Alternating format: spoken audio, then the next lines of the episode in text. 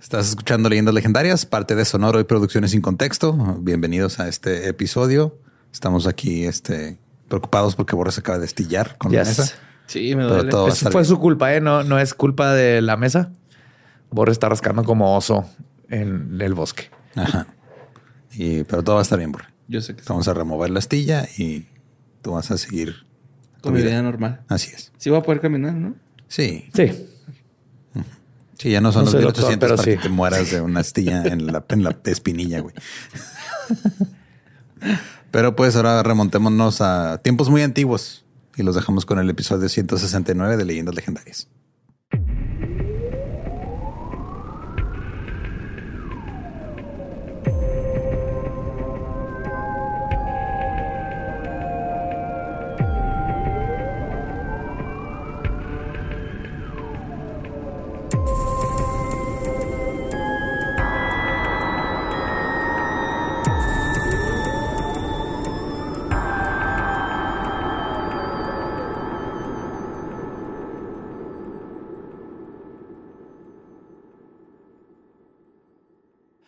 Bienvenidos a Leyendas Legendarias, el podcast en donde cada semana yo, José Antonio Badía, le contaré a Eduardo Espinosa y a Mario Capistrán casos de crimen real, fenómenos paranormales o eventos históricos tan peculiares, notorios y fantásticos que se ganaron el título de Leyendas Legendary. Estamos en otro miércoles macabroso y como siempre me acompaña a mi diestra Eduardo Espinosa. ¿Cómo estás? ¿Todo bien? Todo bien.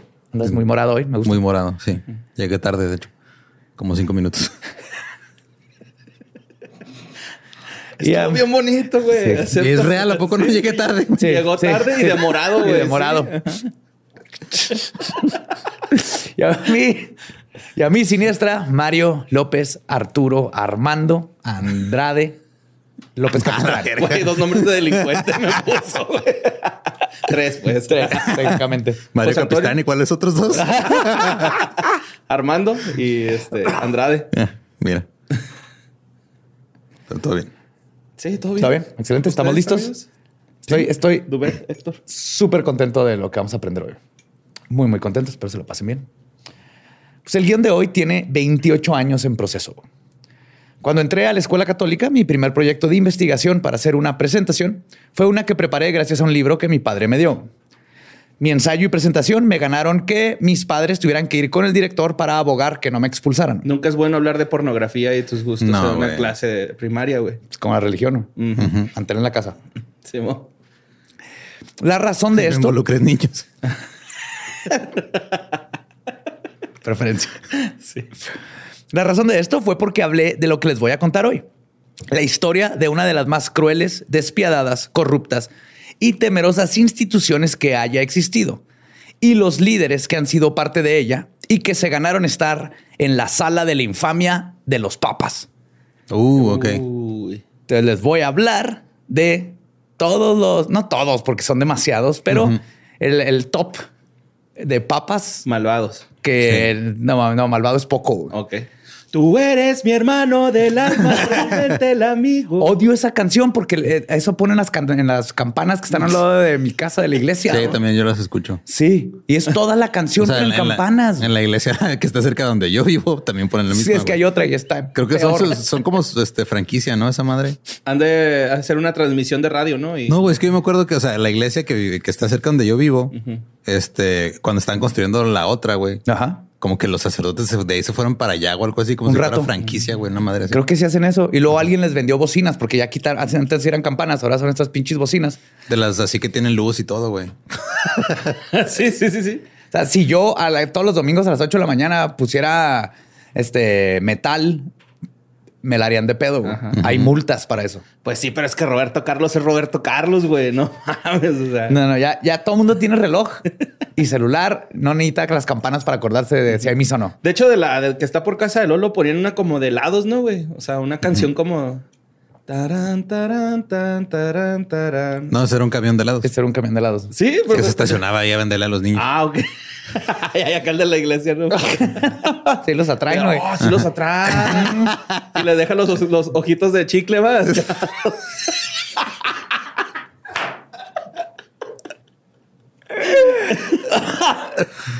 All right. Este episodio va a estar épico. Este episodio va a estar épico. Ok. Antes de hablar de los papas, es importante conocer dónde hacen su nido. El no son tubérculos. Señor cara de papa. No, tienen nido, tienen nido. Reposan ahí. El Vaticano es el país más pequeño del mundo. De hecho, puedes darle la vuelta a pie en 40 minutos. Mm. Por su tamaño y su población de 825 personas, de las cuales solo 148 son mujeres, tienen uno de los niveles de crimen más altos per cápita, a la vez que es el país que más consume vino en el mundo per cápita. claro. Y como tiene menos de medio kilómetro cuadrado de territorio, es el único país en el mundo que en promedio tiene dos papas por kilómetro cuadrado. no. Nada más hace matemáticas cuando es para chingar a la iglesia católica. Ahí está. Así. Como los profes de dos caguamas que no sé qué. Sí. Papas. papas. Güey, de las pocas, de las primeras veces que fui a casa de Badía, tenía un pizarrón calculando si era más barato comprar caguama que medias. Sí, sí me salió. Ahora bien, ¿cómo es posible que exista este ridículo país?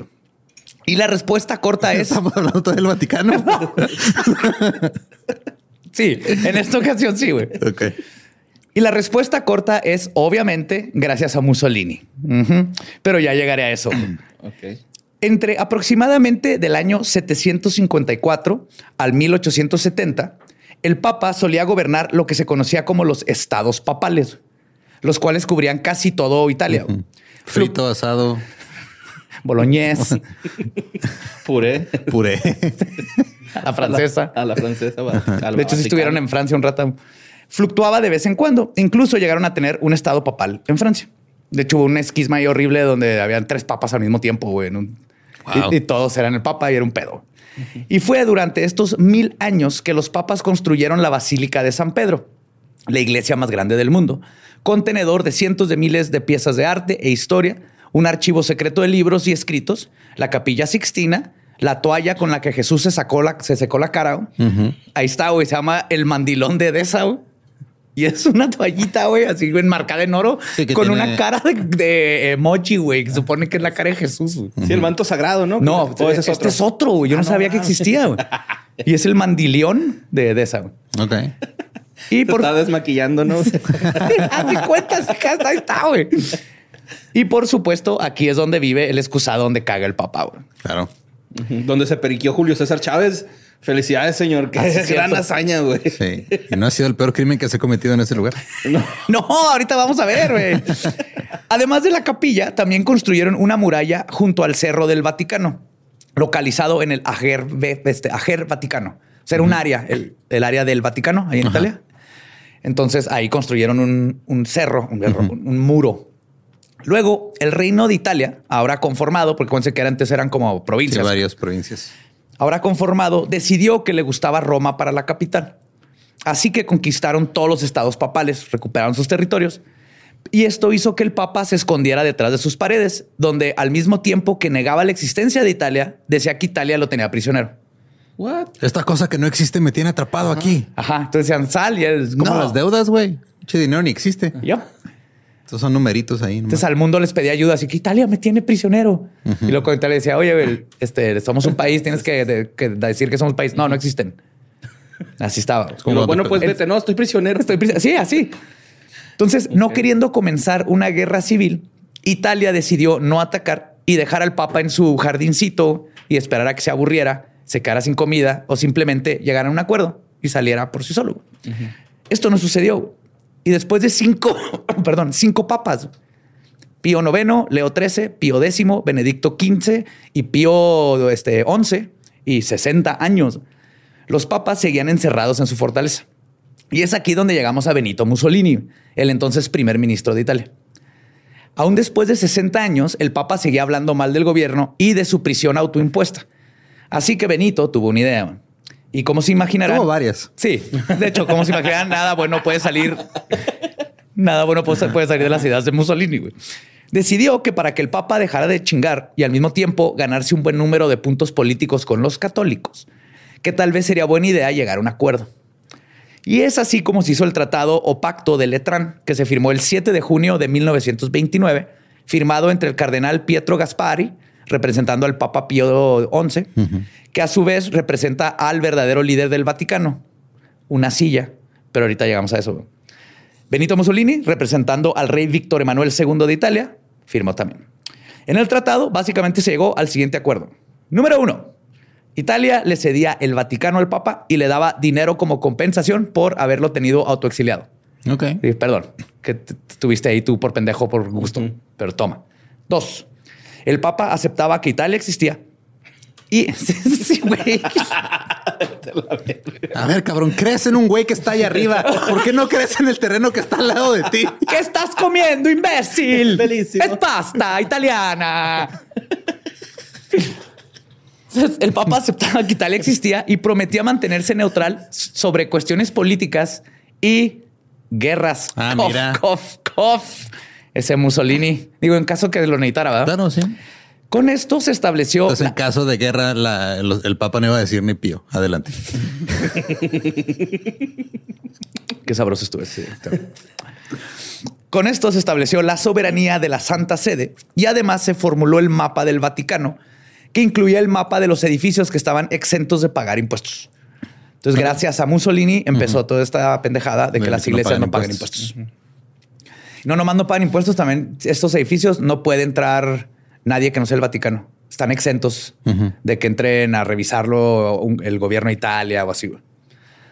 Después de este acuerdo, el Senado italiano ratificó todo el 11 de febrero y el Vaticano se convirtió en un país con su propio gobierno, su propia policía y su propia cárcel. Que por lo general te meten en la cárcel ahí, pero luego te regresan a Italia a, porque su cárcel es chiquita. Pero el funcionamiento de este país se torna un poco complicado de aquí en adelante. Verán, hay cuatro cosas que lo definen. La ciudad en sí, el Papa, el rey del Vaticano y, lo más importante, la silla, también conocida como la Santa Sede, literalmente una silla. Verán, el Papa es simplemente el obispo de Roma, que resulta que es el Papa. Y todos los obispos tienen un trono, pero el trono del obispo de Roma es conocido como la Santa Sede. Ok. Sí, donde pone las nalgas este, el, Papa, ese es la Santa Sede. De hecho, el título completo de quien está sentado en la Santa Sede ah, es larguísimo. Es Santo Padre Vicario de Cristo, Sumo Pontífice, sucesor del Pedro, Obispo de la Iglesia Católica, Patriarca Universal, Cabeza de la Iglesia, Siervo de los Siervos de Dios, Obispo de Roma, Primario de eh, Italia, Arzobispo y Metropolita de la provincia romana, Soberano del Estado de la Ciudad del Vaticano, Sucesor del Príncipe de los Apóstoles, Sumo Pontífice de la Iglesia Universal, Patriarca del Occidente. Madre de dragones.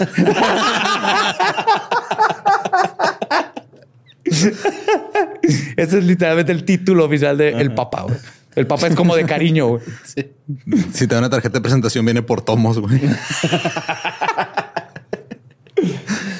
como filtro, ¿no? De porro. Güey.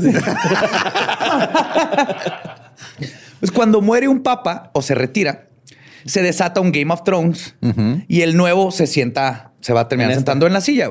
el juego de las sillas más importante del mundo. Total.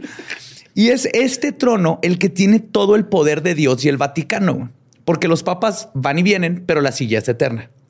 Y por lo tanto, la Santa Sede representa todas las leyes que hacen que la Iglesia Católica sea la Iglesia Católica. En otras palabras, la Santa Sede es la empresa y el Papa es el CEO. Ok. All right. y de hecho, cuando Mussolini hizo el pacto de Letrán, le otorgó al Vaticano el Vaticano a la silla, no al Papa. Sí, o sea, la silla es la que manda ahí. Sí, es literalmente una persona moral. Ok. Existe legalmente. Es la única persona moral en el Vaticano. Burn. en hell. Ahora bien, además de un papa y una silla. está en cuatro patas. Además de un papa y una silla, existe el rey del Vaticano, que tiene poder absoluto dentro de sus fronteras. Lo que hace el Vaticano una de solo seis monarquías absolutas en el mundo, que incluyen Omán, Qatar y Arabia Saudita. Y de hecho es por esto que el Vaticano no puede unirse a la ONU porque solo aceptan a países democráticos. Pero la silla sí es parte de la ONU. Ajá, la Santa Sede sí está en la ONU, pero no, no el país del Vaticano. All right. Sí. A pesar de que tienen un rey, el Vaticano también cuenta con una rama legislativa conformada por cardenales que el Papa designa. Pero el rey puede vetar todo lo que ellos decidan por cualquier razón que él decida. Y resulta que el Papa y el rey son dos puestos diferentes, pero que son ocupados por la misma persona. El Santo Padre, vicario de Cristo, sumo pontífice, sucesor de Pedro, obispo de la Iglesia Católica, patriarca universal, cabeza de la Iglesia, siervo de los siervos de Dios, obispo de Roma, primario de Italia, arzobispo y metropolita de la provincia romana, soberano del Estado de la Ciudad del Vaticano, sucesor del Príncipe de los Apóstoles, sumo pontífice de la Iglesia Universal, patriarca del Occidente, también es rey del Vaticano. Ok. Y por el hecho de que el Papa es elegido, pero es un rey, el Vaticano también es el único país con una monarquía absoluta democrática no hereditaria. Verga, ok. Nada tiene sentido en este lugar. No, no, no. También es el único país que tiene su propio ejército compuesto por mercenarios suizos, cuyos uniformes son la prueba de cuando no contratas a un profesional para hacer su trabajo. Pero que no los suizos no se meten en nada tampoco. Pues ah, los mercenarios sí. Obviamente ya ahorita no son mercenarios, es una rama especial, pero empezaron como mercenarios que contrataba el Papa para cuidarse de los italianos. ¿Y cómo es el uniforme? ¿No lo has visto? Tiene un chingo de hoyitos. y le sacas otras mangas, le salen otras mangas, tiene un sacacorchos acá en la bolsa, güey. Es, parece de bufón, literalmente, güey. Es amarillo con azules. Supone que son los colores de los Medici, pero haz de cuenta que es un bufón. O sea, tiene unas sombreras así, los pantalones esos, este, bombachos. Y por mucho tiempo, o sea, se ha rumorado mucho tiempo que esos este, uniformes los diseñó Miguel Ángel, como cague a la iglesia. Pero no fue Miguel Ángel, fue el comandante Jules Repont en 1914. Pues digo que le, encargaron el trabajo de hacer un uniforme a un güey del ejército y obviamente hizo una porquería. Ajá. Como el carro de Homero, güey, todo culero. Literalmente eso hicieron, ajá. La consecuencia de tener un rol dual de rey y líder religioso causa cosas curiosas en la población de la ciudad. Por ejemplo, normalmente tu nacionalidad está ligada a las coordenadas geográficas en donde escapaste del útero de tu madre. Nacer en el Vaticano no te hace ciudadano. Y no es por falta de mujeres, que no hay, ¿verdad? Pero, sino que la única forma de hacerte ciudadano es si el rey te nombra ciudadano. Pero el rey solo te va a dar la ciudadanía si trabajas para el papa, que también es el rey. Como el rey es todopoderoso, puede quitarte tu ciudadanía si, por ejemplo, renuncias a tu trabajo con el papa. Y por lo tanto, actualmente hay un promedio de unos nada más 500 vaticacenses, nada más. Casi todos son obispos. Vaticanenses. Ajá.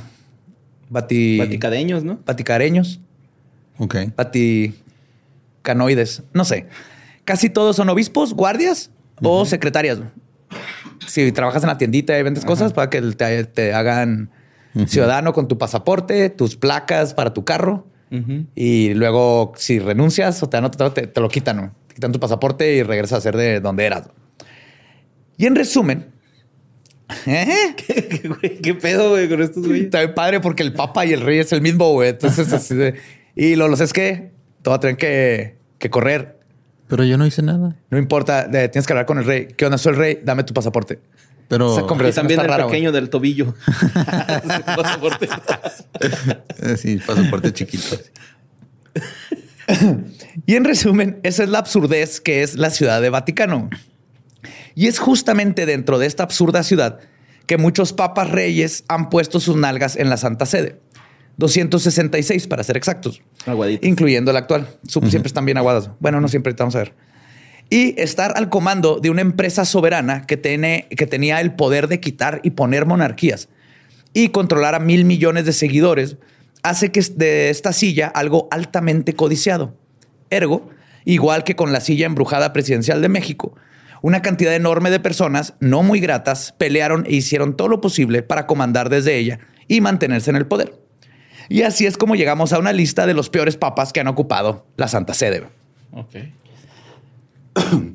Los escándalos y barbaridades de los papas se dieron desde muy temprano, aunque no muy escandaloso si muestra el estado del mundo eclesiástico. Uno de los primeros papas, Sixto III, quien reinó del año 432 al 440, terminó siendo juzgado acusado de seducir a una monja. Después de que fueron presentadas todas las pruebas. Madre, güey. Exacto. Después de que fueron presentadas todas las pruebas y le tocó tomar el estrado para su defensa, Sixto simplemente dijo, y cito, Lo el que esté sin pecado que le tire la primera piedra, güey. El que está libre de pecado. ¿no? Se sentó, dijo que eso es todo su señoría y fue encontrado inocente. Wow. Digo, no sé si eso implica que todo el mundo sí fue de, ah, la verga, no, yo también. Ajá. De hecho, con la misma Se monja. las aplicó, güey. Se las aplicó bien bonito. Pues unos siglos después, en el año 896, la Santa Sede fue ocupada por el Papa Esteban die- este, VI. Esteban. Esteban sexto. V. Esteban 5, güey. Esteban quinto. Ah, VI. ok. VI, ajá, V. 5I. 6. Sí. Quien se hizo famoso por posiblemente ser la persona más cabrona para no superar un resentimiento. Verán, la razón por la que Esteban eventualmente perdió su puesto fue por algo que se conoce como el concilio cadavérico o el sínodo del terror. A la verga. Suena increíblemente metal, pero es más mezquino que cualquier otra cosa. Esteban había sido elegido papa gracias al apoyo del rey de Italia, Lamberto de Spoleto, quien luego fue expulsado de Roma por el rey Arnulfo de Carantania. Right? Todo bien hasta ahí. Hasta Ajá. ahí. Que era un- uno de sus predecesores, Formoso, que había sido papa en el 891, había coronado al rey Arnulfo. Esto había molestado mucho a Esteban porque Esteban era de la familia Spoleto. Así que cuando se convirtió en papa, decidió poner en juicio al papa que le había quitado la corona a su familia y había bendecido a sus rivales. El único problema es que Formoso ya tenía nueve meses de muerto. Ah, entonces lo puso en juicio. Y digo problema para los mortales, güey, porque para un papa esto no es problema alguno. güey. Esteban ordenó que Formoso fuera exhumado. Luego, el cadáver en estado de putrefacción fue vestido en su ropa de papa. Lo sentaron en la Santa Sede. No, güey, le amarraron hilos, güey. Le comenzó el juicio. Un diácono, sí, es como este Weekend at Bernie's en el Ajá, Vaticano. Un diácono fue escogido para hablar en lugar del acusado, pero la fiscalía formuló un mejor caso y Formoso fue encontrado culpable de todos los cargos y condenado. Así que su cadáver fue despojado de sus santas ropas. Luego Esteban ordenó que le cortaran los tres dedos de la mano derecha con las que bendicen. Es como hacen los tres dedillos. Y sus restos fueron arrastrados por la calle para finalmente ser arrojados al río Tíber. What the fuck? Yes. Y este es- era un viejito. Sí. Ya estaba Ah, güey, muerto. qué asquillo, la neta, güey. Hubiera sido un Fíjate viejito. estar ahí en la, la corte con el moviendo la quejada así. No, yo no estoy inocente.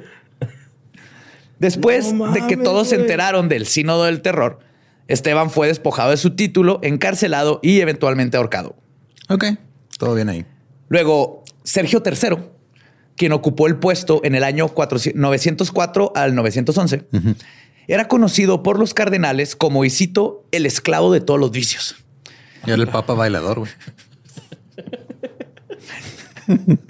Él fue el que descubrió la lambada y luego logró clasificarla como la canción más peligrosa.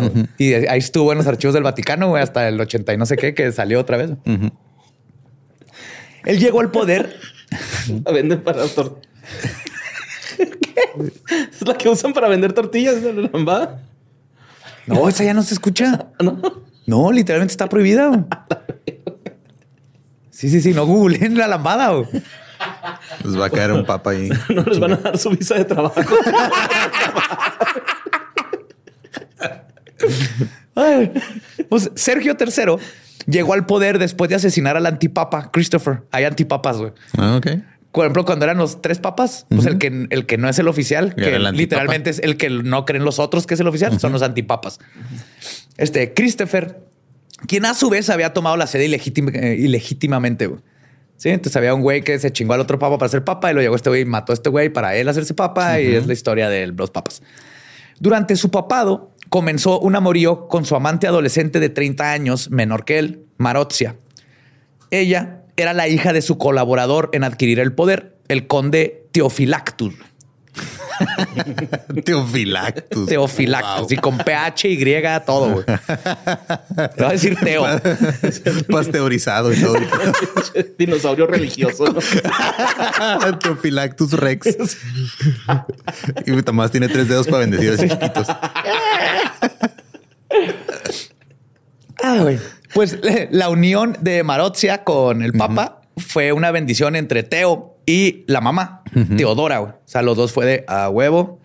Cuéstate con el Papa. Simón. Después de amarrar al Papa, ayudándole a conseguir primero el jale, ambos se pusieron a vender los puestos más altos a quien más dinero ofreciera. güey. Se les daban puestos de cardenales. De Como obispo. sindicato de educación mexa. Igualito, güey. Y llevaron al papado a lo que se conoce como el siglo oscuro. güey. Sixto, que creo que todos los siglos eran oscuros. Ahorita que vamos a esto. Sixto tuvo un hijo con Marozia, quien eventualmente se convertiría en el Papa Juan XI. Después de la muerte de Sixtus, el 14 de abril del 911, su suplente fue Anastasio III, Ok. quien fue aprobado y puesto en el poder por Teo y Teodora. Ok. Entonces ellos ya estaban controlando absolutamente todo. Y ahorita vamos a ver que van a heredar este negocio. güey. ¿De viene la teología?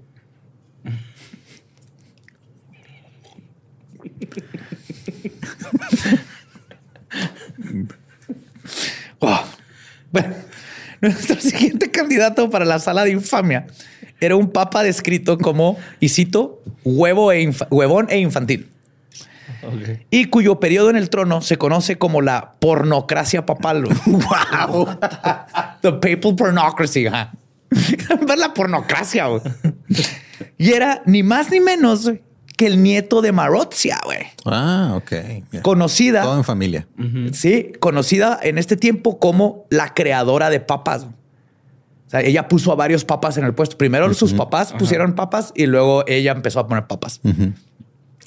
Ella hizo que el clero prometiera que pondrían de papa a su hijo cuando muriera Agapito II. güey. Entonces, Agapito y quitaron a Anastasio. Agapito y pusieron a Anastasio. Eran bien compas, embonaban perfectos. a veces Agapito salía con poquita mierda. pero- Ay, güey. Sí, alguien salió embarrado ahí, güey, pero se, se llevaban bien. Entonces, eh, estaba esperando que se muriera Agapito II. Su- el, el hijo era Octavianus, que tenía 18 años. Él fue decretado el sucesor y nuevo papa el 16 de diciembre del 955. Tomó el nombre de Juan XIII. güey. Y como cualquier adolescente rico y privilegiado de 18 años, sus intereses eran más en los rubros del sexo, pistear y apostar que en los asuntos ecuménicos y espirituales. Para esto, el Papa Juan prácticamente promovió que Roma se convirtiera en un estado de vicios y el Palacio este, Laterano, que era la antigua residencia de los papas antes de que tuviera la basílica, fue transformado en literalmente un enorme burdel. El. Papa tenía sexo abiertamente con mujeres casadas, tenía varias amantes, una que fue heredada de su padre, Tenga, mijo. Sateo. Le dejo el terreno, le dejo el carruaje y le dejo a esta muchacha. A remover a Tole, mijo, ándale.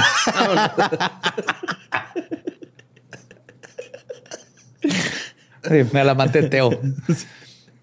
Este, y luego la embarazó. Otra la convirtió en alcaldesa de una de las ciudades papales, Mm, otra de sus amantes. No contento con esto, Ahí en Nayarit. no contento con esto, también secuestraba a mujeres peregrinas que llevaban a Roma a visitar al Papa para luego usarlas como esclavas sexuales. Y su libertinaje no termina ahí. También tenía sexo con sus dos hermanas. ok. Esta joya de la corona del catolicismo Vato bien cachondote, ¿no? Súper. Ahí, va Don Filencio. Véngase, cabrón. Usted también. Venga para acá. Venga, cabrón. Le bendigo el coño. Venga.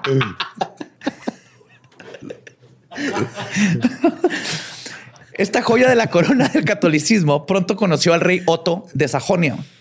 Un hombre que Sajonia era pues, ahí donde estaba Alemania, donde ahorita está Alemania. Entonces. Esos son los sajones. Ajá. Anglosajón. Ok. Los anglo-saxons son la mezcla de los que hablan inglés. Ah, ok. Un hombre de 30 años que además era el polo opuesto moralmente a Juan. Pero como suele suceder en Sí, los... era, era autopedo. Sí.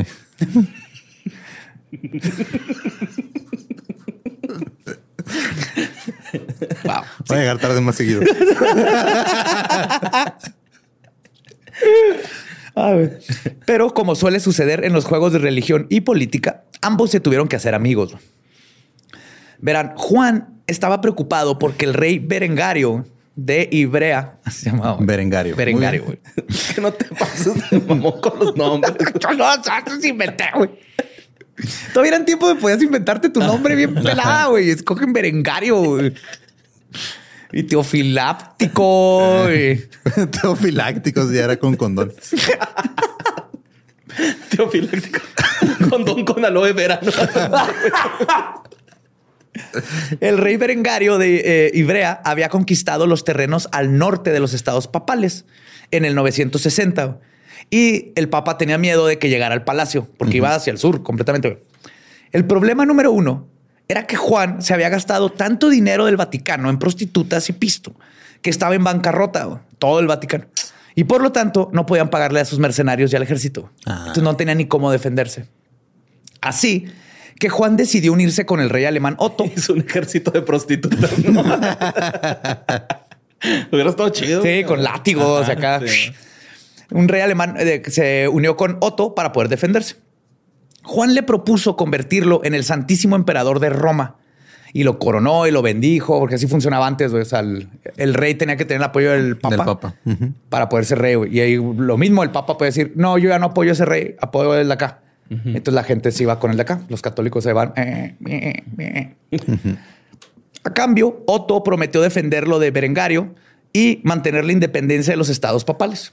De hecho, todo el territorio que Otto restauró para las tierras papales, porque anduvo peleando, que era de Nápoles a Venecia, se mantuvieron así por 850 años, güey, Ay, güey. hasta que Napoleón llegó en 1805. Entonces, Otto estaba cabrón. Pero bueno, pronto esta relación por conveniencia se convirtió en algo agrio, ya que Otto y su moralidad se fue enterando de las libertades de que estaba haciendo el padre de la Iglesia Católica.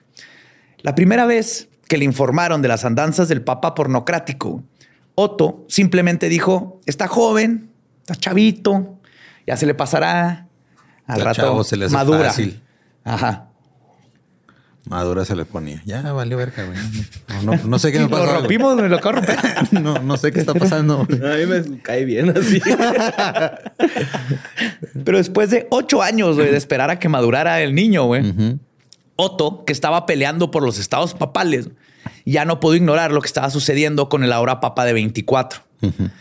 Entre las quejas de los que le mandaron los cardenales el- este, al rey estaban, mas no se limitaban, y en ningún orden en particular. Y cito. El arzobispo de Narni, Pedro, vio a Juan ordenar a un diácono en un establo. Eso está muy on brand, güey. O sea, eso de involucrar establos, pesebres, etcétera, eso sí está muy. De ordeñar gente. Qué pedo, güey. Güey, está... Sí, son bien metal estos güeyes también, güey. Pues es, es el. Ha de haber sido, él hizo un blowjob y luego lo hizo cardenal, güey, de- Sí. porque estuvo bien rico. Lo ordeñó y lo ordenó. Luis de Llano, ¿no? Pinche papa, güey.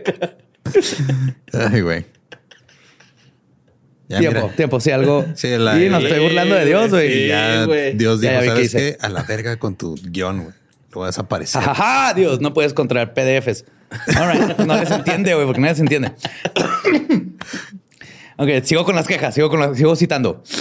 El cardenal Benedicto dijo que Juan había recibido dinero de varias personas para convertirlos en obispos, incluyendo hacer obispo a un niño de 10 años.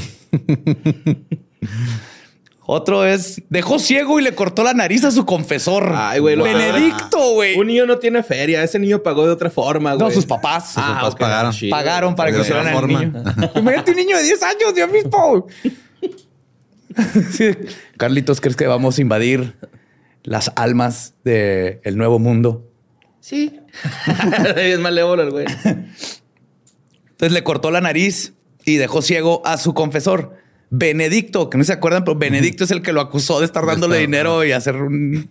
Y luego también asesinó al cardenal Juan después de castrarlo.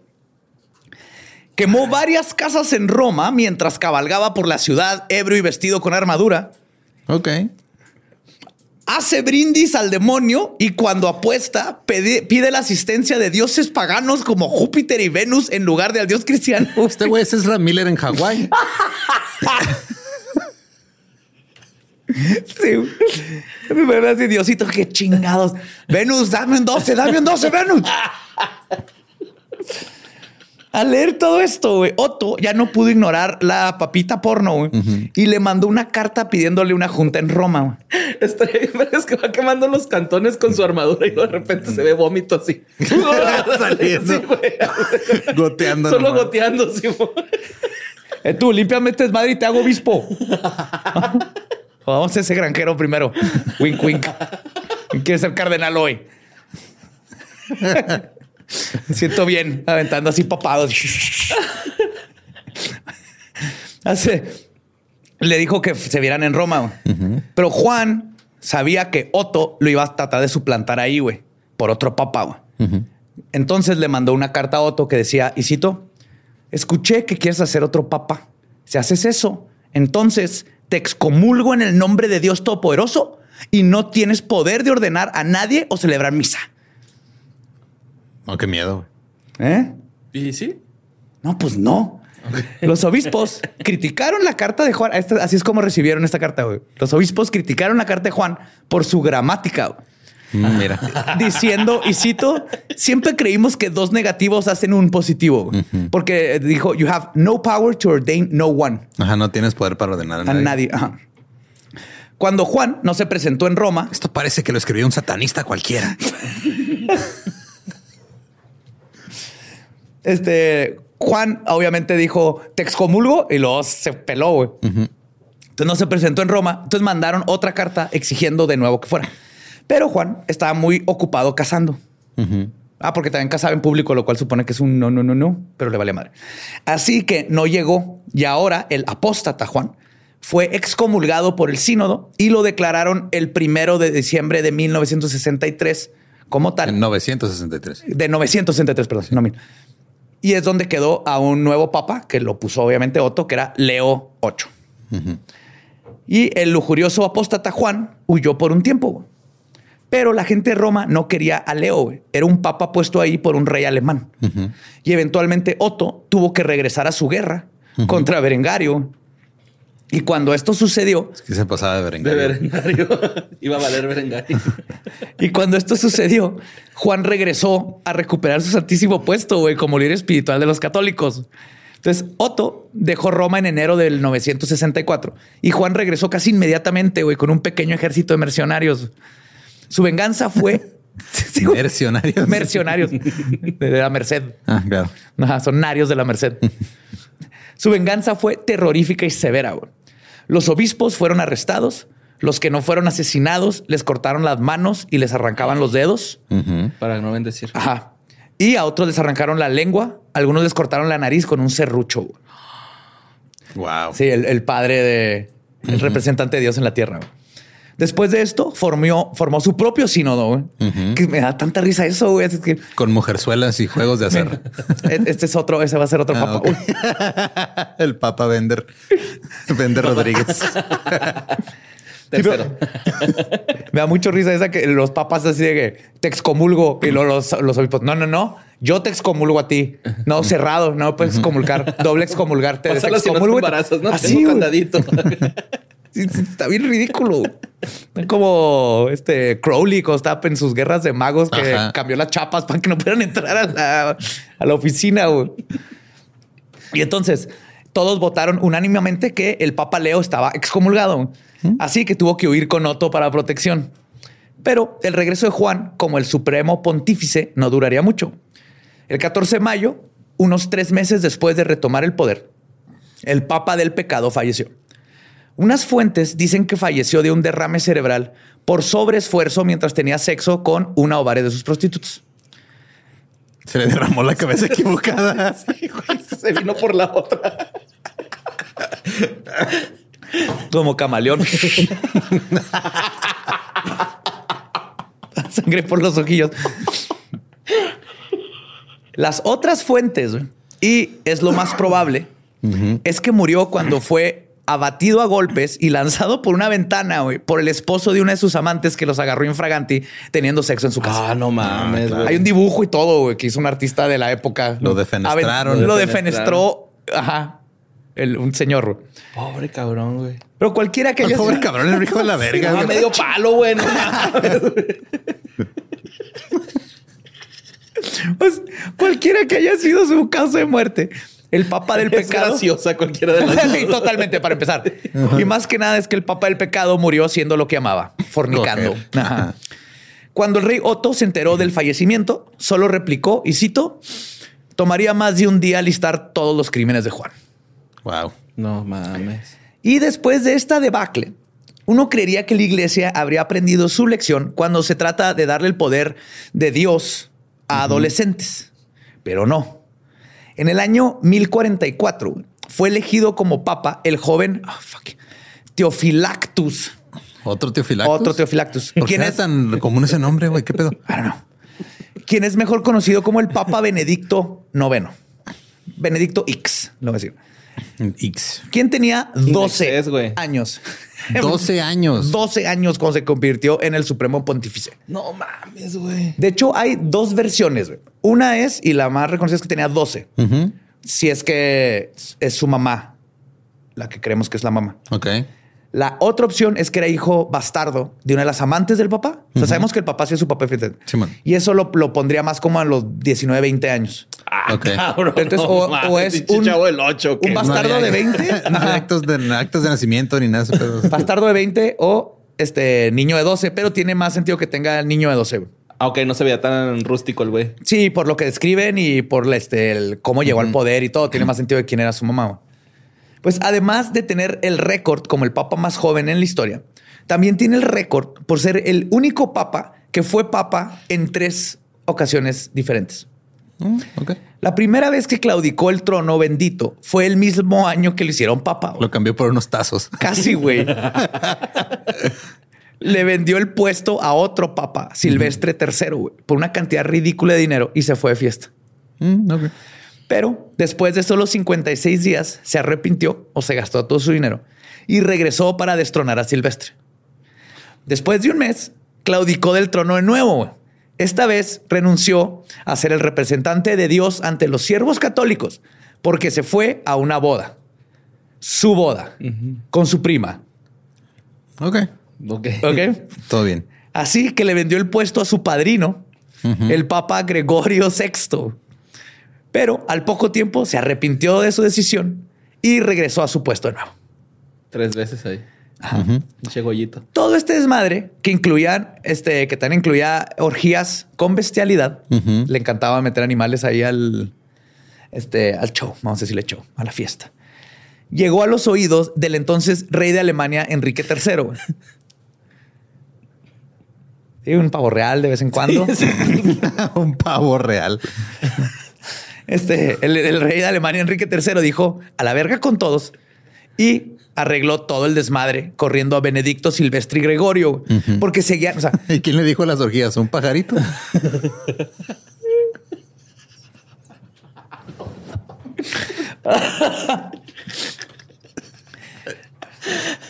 wow. entonces, sí, está verguísimas, güey. Está verguísimas. Tienes a Benedicto Silvestre, porque correrlos no quiere decir que no dejen de ser papas, porque ya cada papa empieza a tener a sus fieles seguidores. y el papa, a final de cuentas, lo hacen los seguidores, no el que lo pone. Entonces, de todas tenían tres papas. Entonces eh, llega el rey, quita a todos los papas y pone a su papa, Clemente II, quien inmediatamente nombró a Enrique el Santísimo Emperador de Roma, porque así funcionaba el Claro. Todo iba bien hasta que nueve meses después de ser papa, Clemente falleció el 9 de octubre de 1047.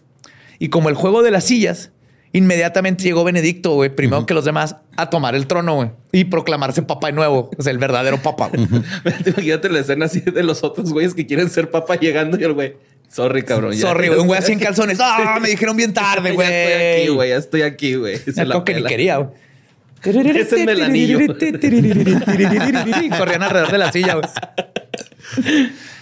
Este, según algunos historiadores, su prima, ah, todo este llegó al trono y todo eso, y nunca se casó. No hubo problema con lo de casarse porque había un rumor. Porque, y, eso nos dice por qué se regresó de cuando se fue a casar, porque la prima lo rechazó. Güey. Ah, ok. Y entonces, soltero, sin la prima y todo, y por eso regresó al papado y, y, ganó. Llegó primero que los demás. Entonces, su último periodo como papa duró solo ocho meses, porque Enrique viajó personalmente hasta Roma. Ahora sí, a, ver qué chingado está pasando. Sus tropas alemanas lo sacaron, sacaron al papa de sus aposentos y fue excomunicado por el nuevo papa, Leo IX, en el 1049. Pero la venta del papado y querer casarse con su prima no fue su único pecado. Su papado, aunque corto y en partes, estuvo lleno de violaciones, asesinatos y violencia. Tanto que el historiador romano Ferdinand Gregovirius describe a Benedicto como, y cito, parecía como si un demonio del infierno se hubiese disfrazado de sacerdote, ocupado la silla de Pedro y profanado los misterios sacros de la religión por sus insolentes acciones. Y el Papa Víctor III luego hablaría de Benedicto diciendo que, y cito, sus violaciones, asesinatos, otros actos de violencia que no se pueden hablar y su sodomía. Su vida como papa fue tan vil, tan sucia, tan execrable. Que me da poquita envidia. que me estremece pensar en ello. Unos siglos después de este vato, ya se lo, corrieron y murió ahí, nadie acuerda de él. Pues unos siglos después llegó al papado un verdadero papa renacentista. presento a Sixto IV. Sixto IV. Sixto IV, Francesco de la Rovere se convirtió en el papa número 212 el 25 de agosto de 1471. Es el responsable de la construcción de la capilla Sixtina. Él empezó todo para que se hiciera el archivo del Vaticano. Tiene sentido. Agrandó las calles de Roma, construyó hospitales y en general transformó a Roma en la hermosa ciudad que hoy se conoce. Pero dejó un legado que empañó al mundo en la oscuridad. Durante su pontificado, fue conocido como el Papa del Nepotismo. Era más que conocido que todos los papas procuraban rodearse de, de aliados para su séquito de cardenales y obispos. Pero Sixto, siendo un hombre renacentista, lo llevó un paso más allá. También era conocido como el papa que, y cito, recompensaba a sus amoríos casuales con un sombrero de cardenal. Sixto dedicó su papado en rodearse de los cardenales más hot, buenos y jóvenes que pudiera encontrar. Colágeno artesanal, carnal, ¿no? 23 eh, para ser exactos. Ok. Tenía 23 cardenales. Cardenales súper bueno tototes, güey. cardenales todos hermanitos de leche. Sí, güey. Ahora bien, este no lo puedo culpar. Yo haría lo mismo. Y hubiera hecho lo mismo si fuera papa. Pero hubo un amorío que pasó a la historia. Sixto comenzó una relación amorosa con Pietro Riario, el hijo de su hermana Bianca de la Rovere. Con su sobrino. O sea, su sobrino. Cuentan los chismes del momento que incluso podría ser su propio hijo. What the fuck. Pero no hay forma de comprobarlo. Entonces, mínimo era su sobrino. sobrino. Ajá. Si queremos creer los rumores, podría ser su hijo. Pietro tenía literalmente al papa como su sugar daddy o su sugar papa. Su sugar papa, yes. Sixto abiertamente tomó a su sobrino como su amante y lo chipleaba con grandes cantidades de dinero y tierras. Además, Pietro fue convertido por su papa Daddy en arzobispo, luego cardenal y eventualmente fue promovido a ser el arzobispo de Florencia y ministro de Relaciones Exteriores. Tenía su propio palacio en Roma, cerca de la iglesia de Santi Apostoli, donde en 1943, 1493, transformó el frente de su palacio que era una plaza, en una mansión temporal con madera, todo. Hizo una mansión para recibir al rey de Nápoles. Ahí hizo un banquete con 40 piatti que incluían venado, pavo real, garza y un oso asado. Oso asado. oso asado, güey. No, no, no, nos quedamos pendejos los del norte. oso asado. Sí, güey, qué pedo. Y además el pan estaba chapeado en oro. Ah. O sea, con, con, ¿cómo se llama? Hoja de oro. Hoja de oro. Todos los panes estaban. Sí. Clavándotelo, ¿no? Así una servilletita de la bolsa, güey. Cuando pides un bolillo en Puyol, te lo dan así, pues. güey. no te los comes un chingo y nomás lo sacas de la caca, güey. Así no te ves tan, tan feo, güey. Pones a minar tu propio excremento. pues Pietro murió en 1471 a sus 28 años mientras dormía en su casa. Se sospecha que pudo haber sido envenenamiento, pero lo más probable es que haya muerto de indigestión. Y digo, con esos pinches asados. Empachado, ¿no? Empachadito. Nunca te vas a dormir después de comer arroz asado con, eh, pan leche. chapeado y leche. con leche de tío. Ah, Cuando murió, sus gastos habían sido tan extravagantes que había quebrado al Vaticano. La iglesia tenía tantas deudas que Sixto tuvo que subir impuestos y vender puestos al mejor postor. Tenemos muchas deudas, que las pague el pueblo. Exactamente. Y lo peor es que el Vaticano no, ya me acostumbré a un estilo de vida. obviamente no puede cobrar impuestos como el gobierno. Merezco abundancia. Obviamente él cobra impuestos sobre la espiritualidad. Claro. Pero de todas maneras esto no ayudó, güey, porque Pietro no era el único que había vaciado las arcas del Vaticano. Sixto era bisexual y tuvo seis hijos ilegítimos, todos mantenidos en lujos que provenían de la iglesia. Entonces, para remediar esto, Sixto comenzó a cobrar impuestos a las prostitutas. También cobraba multas a los cardenales que fueran descubiertos con amantes. Nomás si te descubrieron. Claro. Mientras que, de hecho, estaba mejor lo que querías que siguieran con los amantes, pero que le pagaran un impuesto.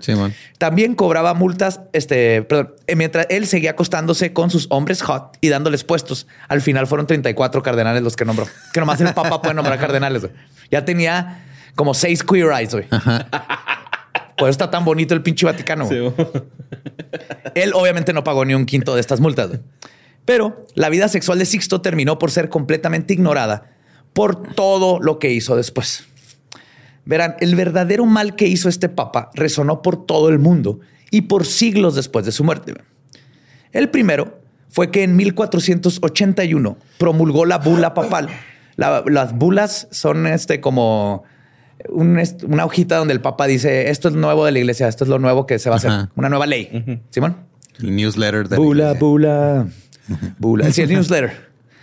Eh, la bula papal a Eterni Regis, donde confirmó las bulas papales del Papa, del Papa Nicolás V, que en sí estas bulas daban permiso y perdón divino a Portugal para adquirir esclavos en África para ser vendidos. Ah, mira, qué conveniente. Sí.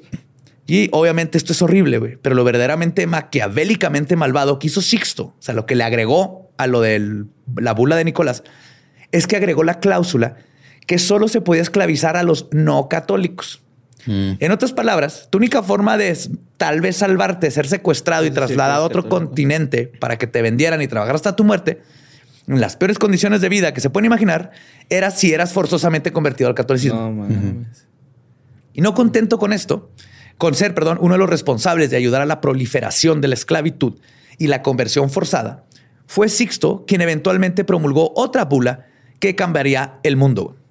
En 1478 firmó el Exigit Sincerae Devotionis Affectus y con eso quedó fundada la Inquisición española. Yep. Después muy creativa, muy creativa esa. Súper creativa, güey. Qué bonita el nombre, ¿verdad? Se oye bonito hasta que te enteras qué es. ¿Qué es? Ajá, sí. Pues, Nadie se le espera. Pues...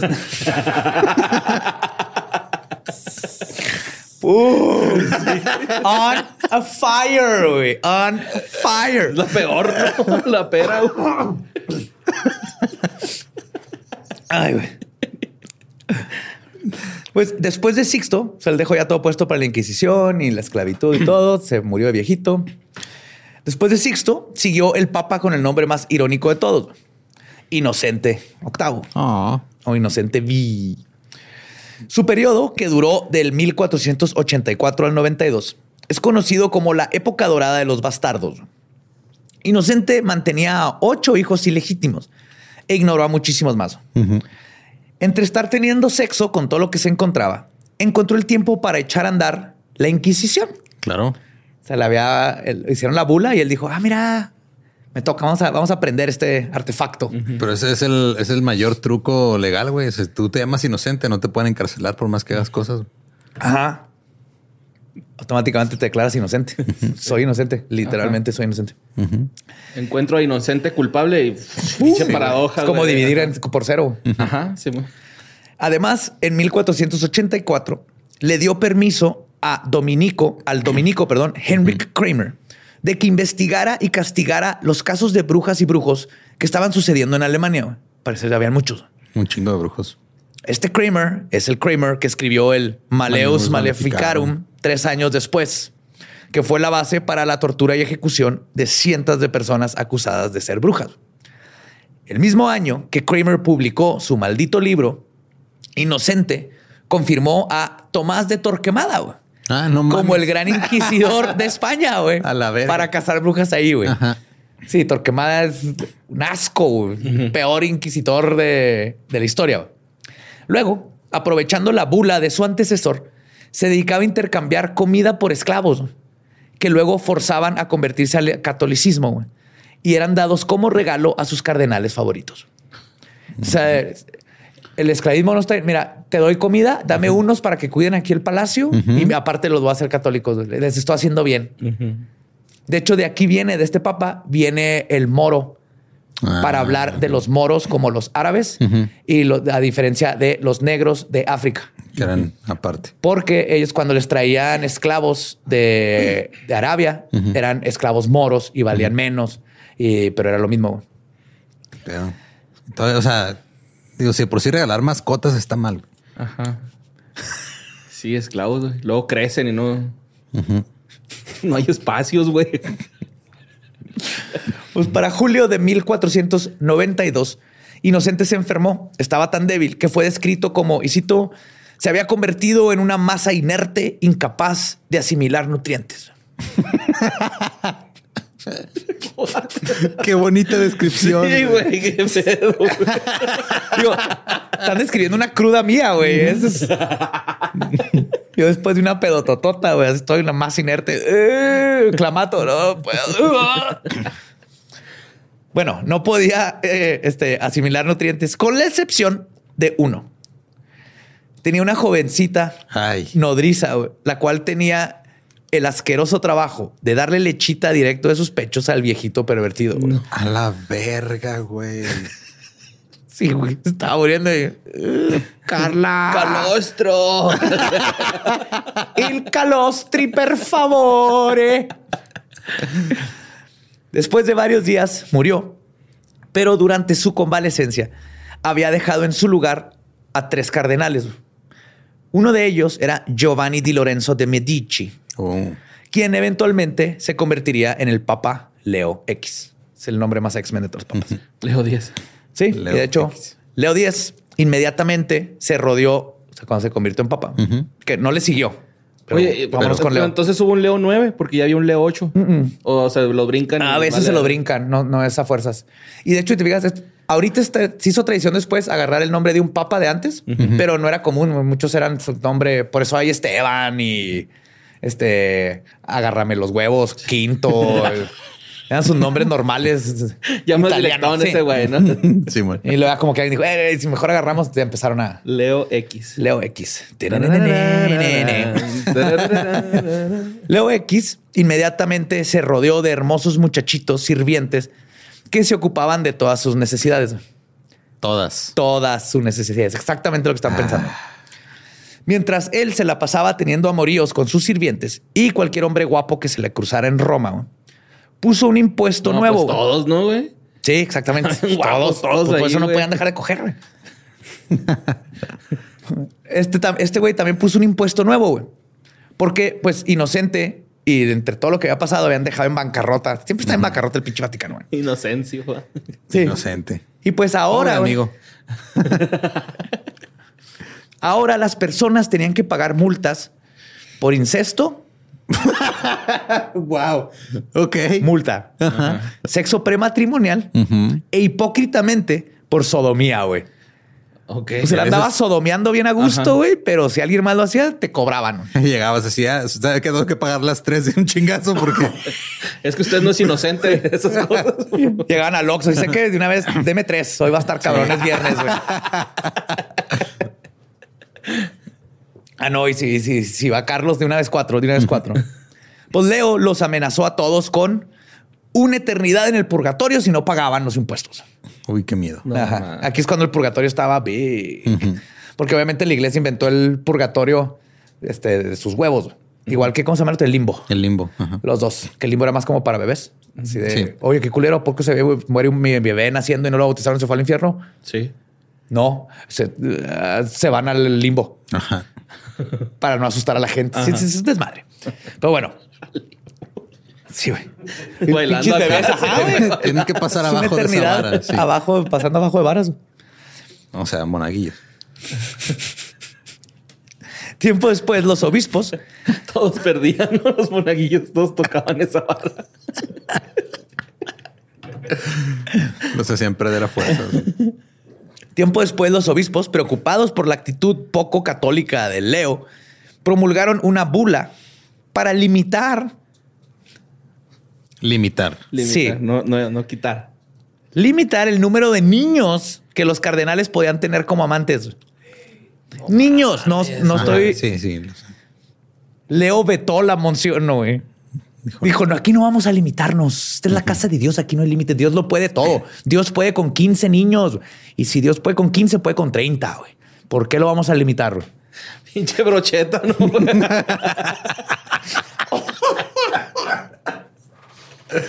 Como pollo rostizado, güey. No mames.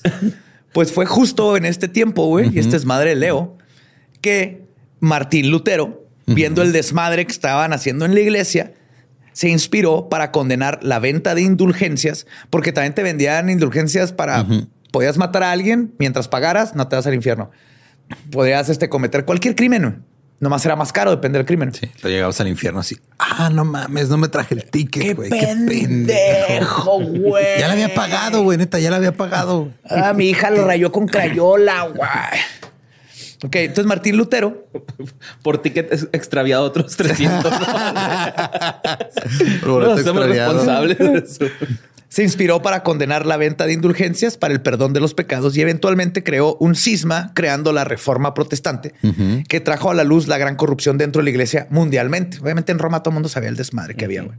O sea, vas a- acabas de ver un papa meando, meado en armadura quemando casas y luego ahora tienes un güey así con una fila de niños de kinder güey, y se los lleva al Vaticano. Ay, güey, qué culero eso, ¿no? güey? Sí. Ver así a los niñitos entrar, güey. Horrible. Y salir como hombre. Hombres de Dios. Ajá, hombres de como Dios. hombres de Dios, como hombres de Dios. Pero antes de Leo, existió un papa que lo va a hacer ver como un santo. güey. Dos meses antes de que Cristóbal Colón descargara América, el papa Alejandro VI tomó el poder el 11 de agosto de 1492, después del otro papa. ¿se murió? Alejandro es mejor conocido como Rodrigo Borgia Ah, sí. hijo de una de las peores mafias españolas que hayan existido en la historia. güey. Llegó al papado con amenazas y sobornos, como cualquier mafioso, güey, y fue el responsable justamente de proclamar la bula que permitió y dio permiso a Colón de que asesinara y robara todo lo que quisiera en las Américas en nombre de Dios. ¿Sí? Y le daba el derecho divino de conquistar el nuevo mundo. güey. Un papa lo declaró y fue... ¿Cuál papa? Era un mafioso. güey. Alejandro tenía un apetito sexual que competía con el de los peores papas que les he mencionado. Además de tener sexo con todo lo que se moviera, tenía abiertamente una amante, su amante favorita, Vanozza de Catanei, Catanei, con la que tuvo cuatro de sus ocho hijos. Estos cuatro, los más importantes, fueron, eran Chéchare, Lucrecia, Giofre y Juan. Juan único- creo que ya... El único con un nombre normal. Sí, César, Lucrecia, César. Joffre, Juan. César fue convertido en cardenal y tuvo 11 hijos ilegítimos. Y Lucrecia utilizaba su sexualidad para divertirse y sobornar aliados de su papá.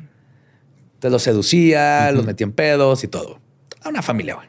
De hecho, los Borgia eran una familia cercana, súper cercana, güey. Compartían todo, incluyendo las orgías. Claro. Una de estas, una de estas orgías, Pues estaba en su nombre, bueno, en su apellido. Borgia. Sí. Esta ocurrió en 1501. Nomás yo que se den cuenta que sus orgías era el 1500 y todavía sabemos de ellas. güey. Sí. Nomás para que se den una idea de lo épico. güey. ¿Cuál pinche Kanye West, güey? Sí. Orgía de los Borgia. Esta orgía es conocida como, y cito, el enfrentamiento de las putas. Ajá, o la justa de las putas. También el banquete de las castañas. La verga. Ok. la cara. Sí, ¿Dónde firmo? Así. Trae tu toalla, ¿no? Sí, Trae tu propia toalla. Sí, porque prestas todo menos la toalla. Ajá, sí. Pues esta orgía o este banquete o este enfrentamiento, la justa se llevó a cabo en el strip club conocido como el Palacio Apostólico Vaticano, en donde el Papa, junto con su hija hijo y, y cito, 50 prostitutas honestas conocidas como cortesanas. Claro. Ajá. Ey, su papá. Sí, no sí, no sí, era sí, cualquier sí, sí. tipo de sexo servidor. Es sexo servidora honesta. Escort, escort. Celebraron mientras, o sea, había la pedototota y a que lo más cabrón es que las 50 al mismo tiempo le hicieron un striptease al papa en la mesa papal. Wow. No mames, Ajá. padrote, güey. Pues mientras esto sucede, está el strip club y todo. Este es el, pa- el padrote de padrotes. Simón, sí, sí, sí. Mientras esto sucedía, Césare y Lucrecia aventaban castañuelas al suelo, como necesitas, y forzaban a las mujeres a arrastrarse por el suelo y comérselas mientras hacían sonidos de cerdo. Ah, cabrón. Y también hubo concurso con premios, como posada de... Ajá. Para los invitados, especialmente los hombres, que pudieran copular con el mayor número de mujeres, se podían ganar bonitos zapatos, joyas, sedas y ropa. Yep. Está bien, güey. No. No, está- Está bien chingón. Lástima que no viene esta en la Biblia. güey. ¿Le salían tickets o qué, güey?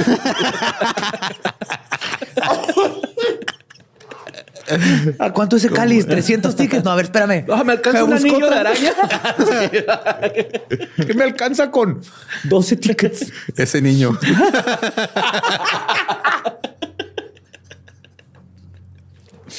Ah. A la verga, güey. Ahora bien, también estuve ahí leyendo, güey, y el investigador del Vaticano, Monseñor Peter de Rue, rechaza que esto haya sucedido. Claro. Este, lo que él dice es que es posible que César haya hecho la orgía, Pero el papá no está. pero el Papa Alejandro era decente y todos son rumores por parte de sus enemigos para desacreditarlo. Claro, pues es la vieja confiable, güey. Ajá, sí, sí, sí. Vamos a desacreditar a alguien diciendo que tuvo una orgía con 50 prostitutas. Sí, después de tener 26 amantes. Es que nunca las obligó a hacer un sonido de cerdo.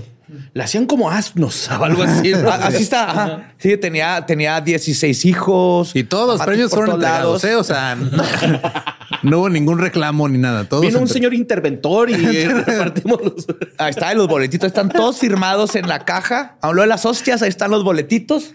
Sí. Todo está bien. De eso que llegas acá con 100 dólares. No, no, no, puro boletito. Tiene que ir allá a la caja a cambiar. Y, y de hecho, y salió de nuestra, ni deducimos de impuestos las teles que dimos. Eso todo salió de nosotros, ¿no? de la bondad de nuestra santísima sede. güey. 50 morras, güey.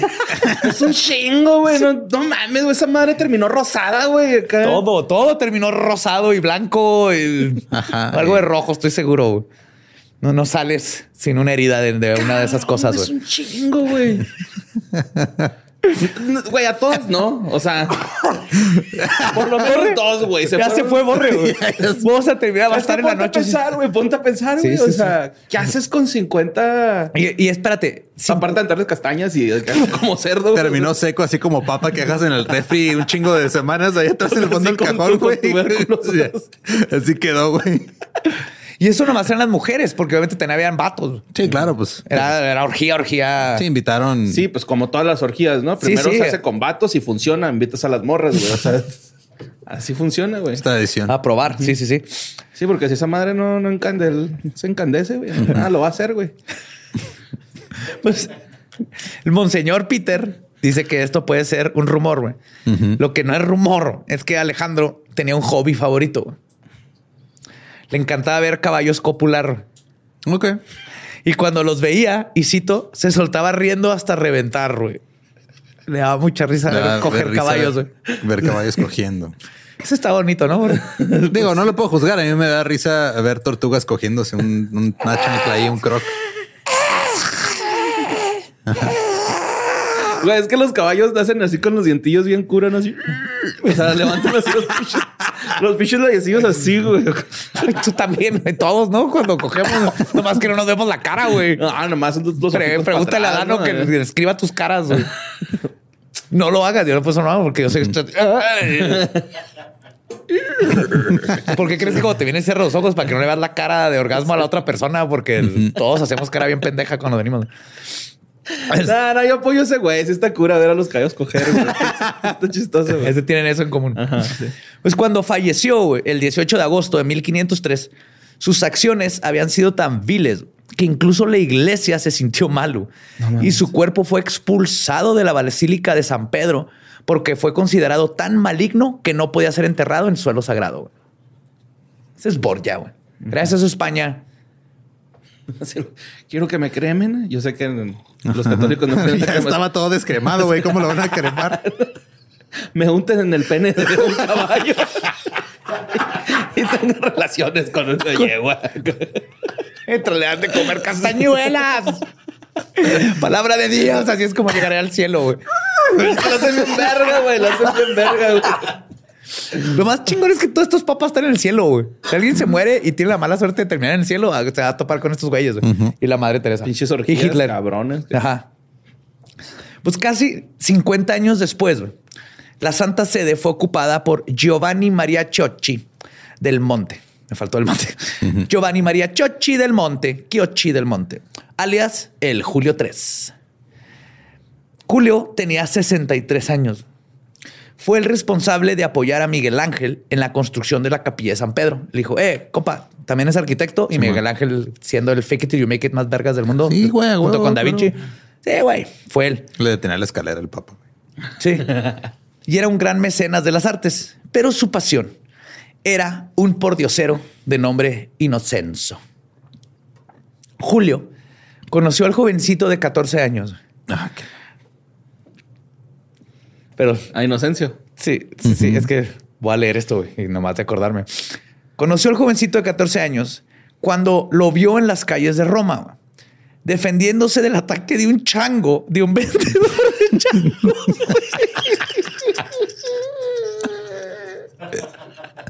Un vendedor de changos se le soltó su chango. Está agarrando putazos con el concepto, güey. Y luego llegó el papa, mamá. O sea, esto es un chiste, güey. Así es un chiste. Ay, güey.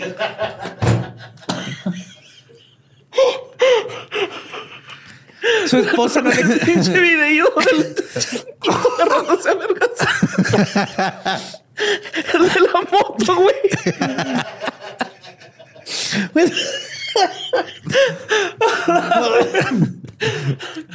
A este vendedor de changos no le creyeron nada a sus compas en la noche. no, güey.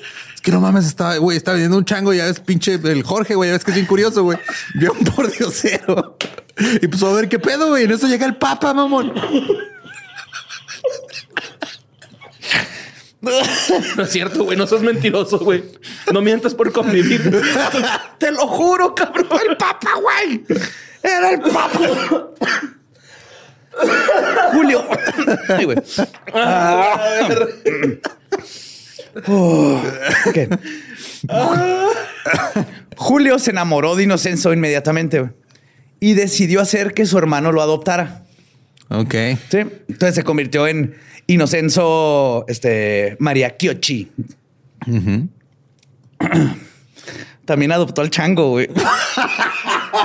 Giorgio. Y puso a Inocenso a cuidarlo, güey. El chango que te trató de matar, güey. Entonces ahora tú eras un niño de la calle, güey. Todos los días peleando por tu vida, a ver cómo sobrevivir, robando ahí en la ¿no? plaza. y de repente te adopta el papa y te, compra, y, y te compra un chango, güey. Y te lleva a vivir al Vaticano. Y te nombra Aladín, güey.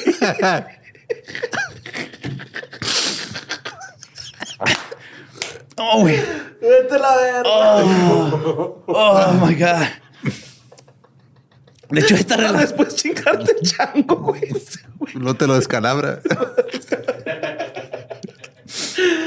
Ok.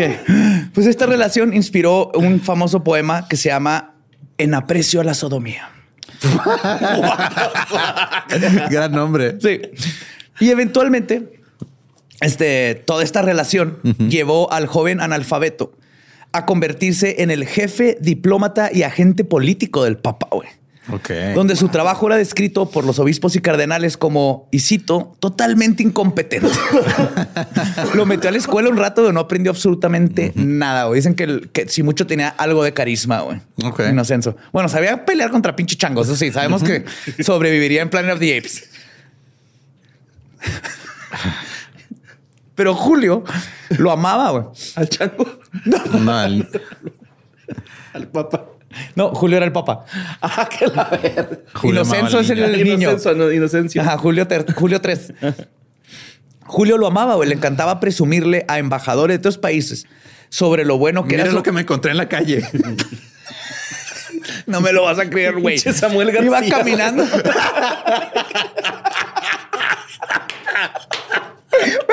¡Lo prestar! No, lo quería nomás para una pintura que me iban a hacer el Miguel Ángel, pero se me lo quedé. No tenía el papa, ¿no? Así que, güey, iba ahí bendiciendo cosas, ¿no? Tú sabes, de repente que volteo y un mocoso agarrándose a putazos contra un chango, cabrón. Los metí a la escuela a los dos. El chango se aprendió a escribir. El chango es cardenal, de hecho.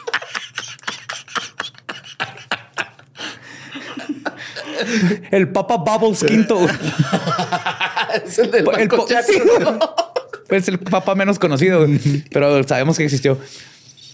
Le, le presumía a los embajadores de otros países sobre lo bueno que era en la cama su muchachito. Ay, güey. Y nunca fue secreto que Inocencio dormía con él en el suite papal, güey.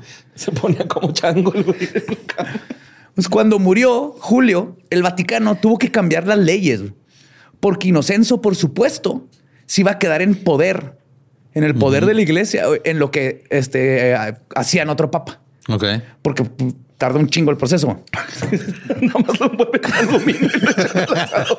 Tarda un huevo, güey. Nunca has hecho papa asada. Sí. Es como el chiste de Mitch Hedberg que decía, a veces se me antoja una papa al horno, pero no sé cuándo, así que pues nomás meto una por si las dudas. Oye, todavía en ese tiempo ya hacían lo de que los echaban a- al, al horno. No, no hacen eso.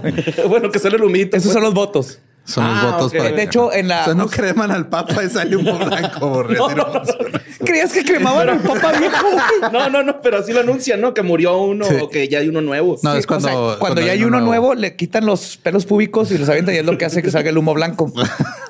Porque todos los públicos están blancos, es puro viejito en el Vaticano.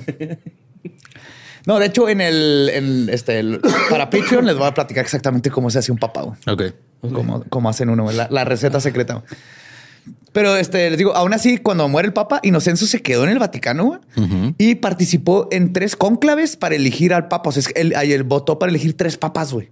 Ok. Eso es, güey, estás agarrándote a putazos con un chango. Sin querer, o sea, no fue su culpa. Yo estoy seguro que el chango empezó la pelea. Ahí sí le doy el beneficio de la duda a Inocencio, güey. Ajá. Inocencio iba caminando y el chango lo atacó y terminó eligiendo tres papas.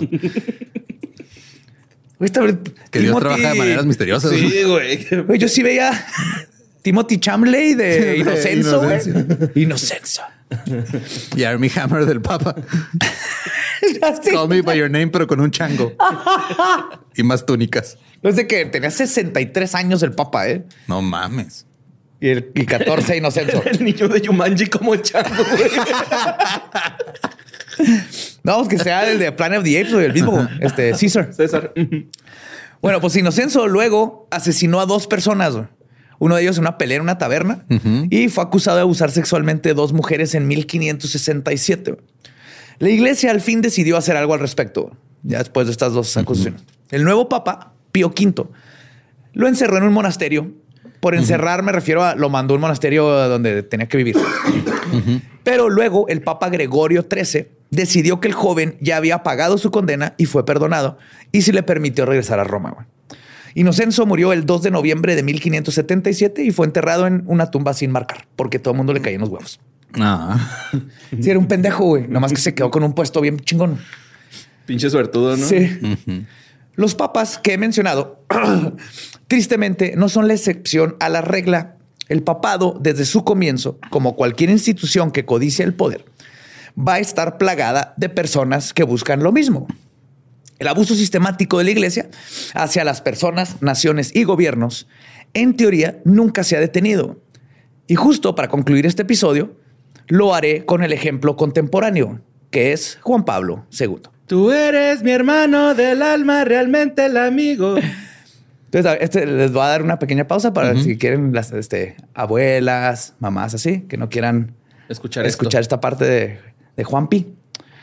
Pues los pecados de Juan Pados no son abiertamente escandalosos como lo de los papas que mencioné.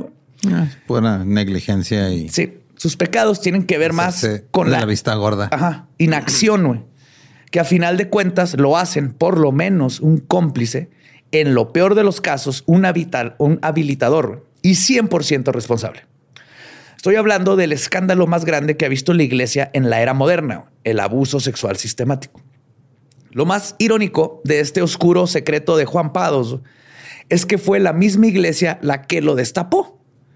Verán, cuando se destaparon las décadas y miles de personas abusadas por sacerdotes en los Estados Unidos y luego el mundo, la iglesia reaccionó beatificando a Juan Pablo para intentar desviar la atención de lo que estaba sucediendo. Sí, güey, eso, fue un golpe muy bajo, güey. Totalmente. Mínimo tienen que pasar cinco años tienen que pasar cinco años mínimo de que te moriste y luego tiene, hay todo un proceso porque tienes que hacer tres milagros y hay un desmadre. Y les claro, cambiaron la ley, güey.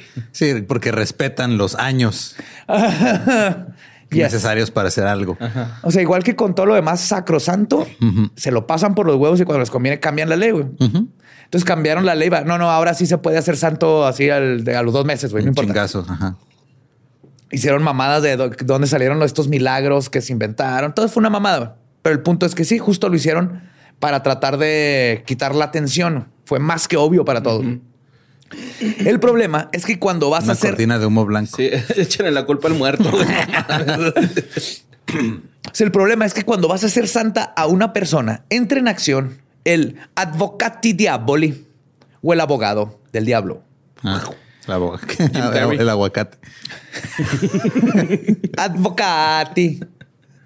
Due lonche con advocati. Bellísimo. Y queso. El abogado del diablo. Aprende a decir bellísimo. Que es bello. Sí. bellísimo. Espero aprender otra palabra en otros tres años. Formaggio. Vamos bien. Vespa. Es que vi Luca. ¿Viste Luca? Eh? Luca. Vespa. Vespa. Formaggio está en chido. Es cuando toca los penes. No sé. frotach. Frotach. For, es, es lo que sale del frotach. guiño, guiño. Es el quesito. Es el quesito, ajá, el cottage cheese que se hace cuando, cuando haces frotach. Cari cheese. El queso cottage viene de frotach. Sí, sí, de ahí lo sacan. Es ¿eh? megmero así. Es megmoso. Es megmero. Sí, hace mucho que no huelo megma. Aprovecho los que están desayunando. Así un güey a punto de darle un chingazo a su avena. es megmero. Ese nombre se me hace bien chingón, güey. Es megma. Está bien padre, güey. Bueno, el, abogado del diablo fue instaurado por el Papa Sixto. MCS Megma y se escupe cada vez que... Próximamente en la FNS. Eh. Fue instaurado por el Papa Sixto V en 1587 y utilizado por primera vez por nada más y nada menos que Leo X. Ah. La función del abogado del diablo es básicamente ser el fiscal en contra de una canonización y va contra el abogado defensor llamado el abogado de Dios. Entonces, básicamente llega el abogado de Dios y dice, aquí están todos los milagros y aquí está todo lo bueno y por qué tiene que ser santo. Y el abogado del diablo tiene que encontrar todo lo sucio y los pecados y comprobar, tratar de comprobar que es falso lo que dice el otro. si no puede, entonces ya es de que, oh my God, ok, entonces sí, este güey es santo. Irónicamente, Juan Pablo había reducido el rol que tiene este abogado en 1983. Pero aún así, cuando se lanzó la propuesta de canonización de Juanpa en el 2014, todos sus trapitos salieron al sol. Estos trapitos, o más bien tapadas, un chingo, arrojaron datos muy perturbadores sobre el papel que jugó Juan Pablo para no solo ignorar las acusaciones de abuso sexual masivo, sino este, esconder a los perpetuadores, protegerlos. Y en el caso de uno de los varios, de los peores depredadores que han existido, Theodore E. McCarrick, este, que fue el del desmadre en Estados Unidos. Fue Juan Pablo el que lo hizo obispo personalmente, porque el papa te tiene que ser obispo. Aún y cuando le habían dado pruebas irrefutables y quejas de los abusos sexuales de McCarrick. Él sabía, y no nomás esto, en una ocasión, el Papa, cuando ya se puso muy cabrón lo de McCarrick, le dijo, lay low. Ah, tú vete. Tú, vete a. Y nomás lo cambiaban de lugar. Tranquilo, güey. Ahorita arreglamos este. Perfil bajo, ahorita vamos qué pedo. Ajá. Y McCarrick no fue el único miembro de alto rango de, que, de la iglesia que gozó con la protección directa del alto pontífice. Aquí en México, el padre millonario, adicto a la morfina, Marcial Maciel Degollado, fundador de la Orden Los Legionarios de Cristo. Un saludo a Jonas Fierro. ya, sí, ya tendrá su propio capítulo, este animal. güey. Pero en resumen, abusó sexualmente de jóvenes desde los 50 y recibió permiso de Pío XII, güey. Es así un pequeño paréntesis que le tocó ese papá. Ese es el pajarito, güey. Güey, Pío XII, el papa, le dio permiso para continuar su actividad sexual porque le ayudaba a su dolor crónico. Ah, claro. Lo que pasa es que los Legionarios de Cristo era una organización que básicamente se dedicaba a lamer los huevos al papa. Y todos sus seguidores era crearlos para lavarle los huevos, lamarle los huevos a los papas. Entonces los papas cuidaban un chingo a los legionarios. Al grado de que este güey podía tener sexo a pesar de se supone que son sacerdotes y no pueden hacer esas cosas, que es una estupidez que no puedan tener sexo. Sí, güey, por eso hacen tanta violación, Sí, güey. y, y- y po- oíste todas las historias de los hijos ilegítimos y todo eso, ¿verdad? Sí, man. Por eso se instauró lo de que no tengan sexo, güey, porque luego la iglesia se quedaba sin lana cuando llegaban 15 hijos ilegítimos de sacerdotes a pedir dinero porque mi papá, güey, es sacerdote. Ajá. Mis papás sacerdotes ustedes son pro vida, así que se chingan. Sí. Y entonces, ¿qué hicieron? No, pues los sacerdotes no pueden tener sexo, entonces eres ilegítimo y no te debo nada. Por eso se inventó. No, no viene el celibato, no viene en la Biblia en ningún lugar. Pero bueno, de manos. pues Maciel fue protegido por Juan Pablo II, a pesar de recibir una carta en el 76 de 12 páginas, describiendo el abuso que sufrió a manos de Maciel desde los 12 a sus 24 años, un, este, uno de los afectados, y luego le empezaron a llegar más y más cartas. Y aquí se apuntaron todas las aberrantes prácticas de este hombre, y Juan Pablo lo ignoró, al igual que ignoró todas las demás acusaciones que salieron a la luz después. El mundo tuvo que esperar hasta el 2009 para que el Papa Benedicto XVI al fin removiera a este depredador de su oficio. Cuando ya no pudieron ignorar las pruebas. No lo arrestaron, no nada. Lo Fue ya, movieron. ya. Su castigo dado por el Papa fue, y cito, que condujera una vida reservada a la penitencia y la oración y que renuncie a cualquier ministerio público. Y así Maciel murió en el 2008 en una casa de los legionarios en la ciudad de Jacksonville, Florida, sin poner un solo pie en la cárcel. No mames. Sí, güey. Ni, ni- ni le pegaron la mano. güey. Juan Nada. Pablo lo anduvo moviendo todo lo que pudo hasta que se murió Juan Pablo y Benedicto dijo, yo ya no lo protejo, güey. Pero lo único que hizo es sacarlo de la iglesia y decirle, vete a, A lo rezar". mejor era su inocencio, ¿no? Vete a- De Juan Pablo, güey. Así como que... Están No muy creo, viejitos todos, güey. Están muy viejitos todos. Sí, ya. Pues, Ya no. Sí, pues se dormía, güey. Estaba jetón el güey. pues el reverendo Richard McBride, un distinguido teólogo de la Universidad de Notre Dame, escribió sobre la actuación de Juan Pablo, güey, y cito, de hecho, tenía un historial terrible, lleno de negaciones y demoras, sobre la mayor crisis que enfrenta la Iglesia Católica desde la Reforma del siglo XVI. Y quizás lo peor de todo esto fue que en abril del 2002, cuando la cobertura de los escándalos alcanzó una masa crítica, Juanpa, hinchado por el tratamiento de la enfermedad de Parkinson, convocó a los cardenales estadounidenses a Roma. Al leer una declaración para las cámaras, el Papa calificó el abuso del clero como, y cito, un pecado atroz, y dijo que el sacerdocio no tenía lugar para tales hombres siguió esta declaración con un llamado al, y cito, poder de la conversión cristiana, implicando y diciendo que había redención para todos los delincuentes sexuales siempre y cuando se arrepintieran. En lugar de promulgar una política clara sobre la expulsión de los abusadores, absolvió a los obispos de su, y cito, falta generalizada de conocimiento y criticó el consejo de los expertos clínicos. En otras palabras, culpó a los terapeutas en lugar de a los obispos que reciclaban constantemente por estar abusando de niños, güey. Porque es lo que estaban haciendo. Lo más los cambiaban de lugar, los cambiaban de lugar. y creo que lo peor de todo es que les ofreció la vida eterna en el cielo a los abusadores si tan solo aceptaban, y esto dijo, que no sabían que el abuso sexual era malo y se arrepintieran. O sea, realmente lo que dijo es, es que estos Hazte pobres pendejo hombres no saben, ajá, no sabían que estaba mal. Compréndanlos. Compréndanlos, por favor, güey. Lo se durmió. Y ese fue el legado de Juan Pablo II, güey. Permitir el abuso sexual y proteger a los abusadores. Y salieron las abritas, güey. ¿no te Eso sí. Y pasó por aquí, por Juárez, ¿te acuerdas? Ajá, sí. Le No. hicimos un rap. No, güey. No, ese no fue Juan Ese Pablo, fue el, el Ese fue el argentino. Ah, sí, cierto. Las cosas que todos se ven igual.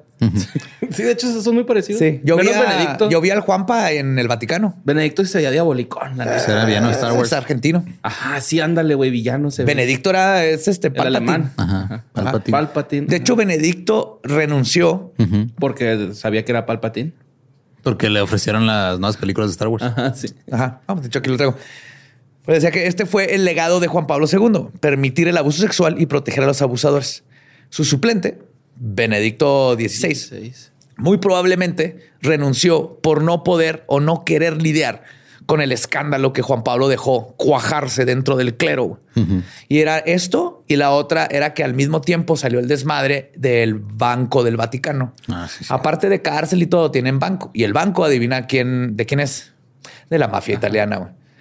Ahí lavan dinero a lo estúpido y no le tienen que dar cuentas a nadie porque son su propio país. Güey. Ajá. Entonces Benedicto dijo, fuck you. Es del 3% de todos los papas de los 200, nomás el 3% renunciado. Benedicto fue uno. Cuando vio todo, dijo: Esto está de la verga, güey. Yo no voy a ser recordado como el papa que tuvo que arreglar este cagadero. Quiero Pues ser recordado culo. como el Papa Palpatine. Papal. Papaltín. Papaltín. Ah, quiero ser recordado como el que hizo la orgía con 50 tipas y quemó una casa en armadura. güey. Con razón. Quieren tanto volver a acomodar las cosas antes. Sí. Y pues ahora existen unas nuevas nalgas ocupando la Santa Sede, que se presenta como un pontífice progresivo, Nah. pero que la verdad no ha arreglado ninguno de los problemas de raíz que corroen a esta institución desde su origen. Vale, Dice que apoya que apoya a la comunidad LGBT, por ejemplo, mientras que el otro no lado se metan a nuestros templos. y, ajá, y no se casen y no esto. Y dice que amor para todos mientras siguen lo mismo, pero está como que nomás tratando de verse más cool Es que un los- papa que ya tiene un buen community manager. güey. es la única sí, no, diferencia. no seas egoísta. Sí, pero cabrón. cambios verdaderos no hemos visto. No hemos visto que, que dejen de, cuando te casas, decir el hombre es proveedor y la mujer es este, la que limpia la casa. Todo ese tipo de cosas siguen permeando y va a estar bien difícil cambiarlo, obviamente. Pero eh, pues a ver qué sigue, ¿no? Con el Papa. Están perdiendo un chorro de seguidores, los católicos. Es obvio. Después de. Sí, pero todos están yendo con los cristianos. Entonces está igual o peor. Sí, y esa fue nomás eh, algunos de los papas. Hay papas piratas. Sí, man. Hay un papa pirata. Eh, la papa mujer, antes de que me pregunten, es muy, muy, muy probablemente ficticio. No sucedió. Y el hoyo en la silla donde meten los huevos los papas para que les revisen, Ajá. al parecer también no es, Es para falso. eso. Ok. Ajá. Entonces sí, porque sé que me van a preguntar de la papa mujer. También la busqué y me di cuenta de que, ah, what? Es falso. Ok. O por lo menos no hay forma de comprobar que fuera cierto, pero se, se supone que había una papa mujer hasta que dio a luz y se, se hicieron cuenta, Ajá. pero no. Qué cosas. Y pues esa fue la sala de la infamia. Qué divertido, güey. Estuvo muy divertido este capítulo. Las víctimas no la pasaron bien, o tal vez Ah, sí. No creo, güey. Nunca la pasan no, bien. nunca No. la pasan bien.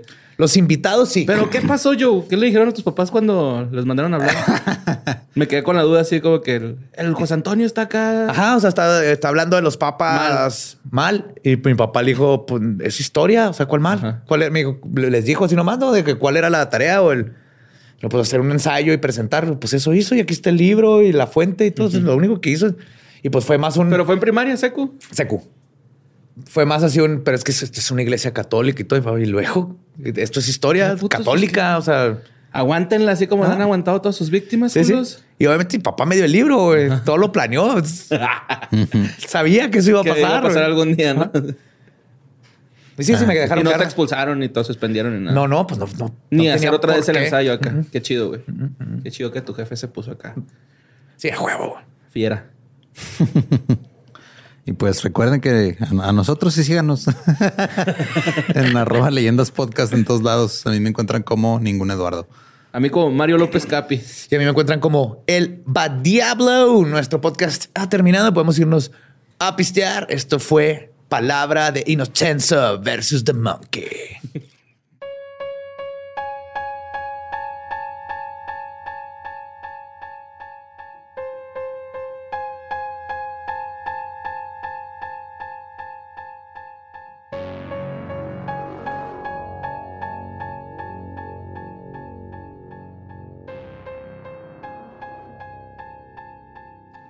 Y esa fue la sala de la infamia de los papas. El papa. El papa. El papa. No, pues. Háblele a la camper, se está peleando un chango con inocencia. Nunca va a superar esa historia. Ay, güey. por favor, ojalá el señor mapache, güey, haga una El animación. pinche mapache. El pinche mapache, güey. sí. De los, con los papas, güey. Es que, ¿por qué, güey? ¿Cómo? O sea, Todo el papado ha sido un por qué y cómo. Sí, güey, las orgías. Orgías, asesinatos, serruchar narices, sacar un muerto y ponerlo en juicio y hacer todo el juicio. qué bonito. Qué- Hermoso. Y pues si quieren escuchar más contenido en el que estamos involucrados de alguna manera, recuerden que en Producciones sin Contexto tenemos varios otros podcasts. Yes. También está el Dolop, está que fue de ellos, están los podcasts de Sam. Próximamente se viene un podcast eh, mío con un amigo sobre música por ahí en junio. Entonces, Y ahí está Escuela. Secreta. Escuela Ah, Secreta ya, ya están todos, ¿no? Te faltan algunos. Faltan dos. Ahorita estoy eh, usando los últimos episodios para contestar preguntas y respuestas. Si tienen alguna pregunta, pónganle ahí. Hashtag Escuela Secreta te responde en Twitter. Y estoy juntando ya para concluir esta temporada con yo este, tratando de responder todas las dudas que hayan quedado Ok. sobre el- lo existencial y el cosmos y, Ajá. y todas esas cosas imposibles de contestar. Muy bien. Y pues eso es todo por hoy. Sí. We love you. ¿Estás listo para convertir tus mejores ideas en un negocio en línea exitoso? Te presentamos Shopify. Tal vez no lo sabías, pero nuestro podcast More Than Mamis es un negocio y lo empezamos por supuesto para desahogarnos y hablar sobre la maternidad, no para convertirnos en expertas de ventas y del e-commerce. Así que sí, necesitábamos ayuda para vender nuestro merch y poner en marcha nuestra tienda. ¿Y cómo suena con Shopify? Llegó otra venta. Shopify es la plataforma de comercio que está revolucionando millones de negocios en todo el mundo. Ya seas un emprendedor desde tu casa o desde donde sea, Shopify es la única herramienta que necesitas para iniciar, administrar y hacer crecer tu negocio sin dificultades. Con Shopify puedo gestionar pedidos, envíos y pagos desde cualquier lugar, brindándote toda la información y estadísticas de tus ventas al detalle. Regístrate para un periodo de prueba con tan solo un dólar al mes en shopify.com barra sonoro, todo en minúsculas. Ve a shopify.com barra sonoro para llevar tu negocio al siguiente nivel. Shopify.com barra sonoro.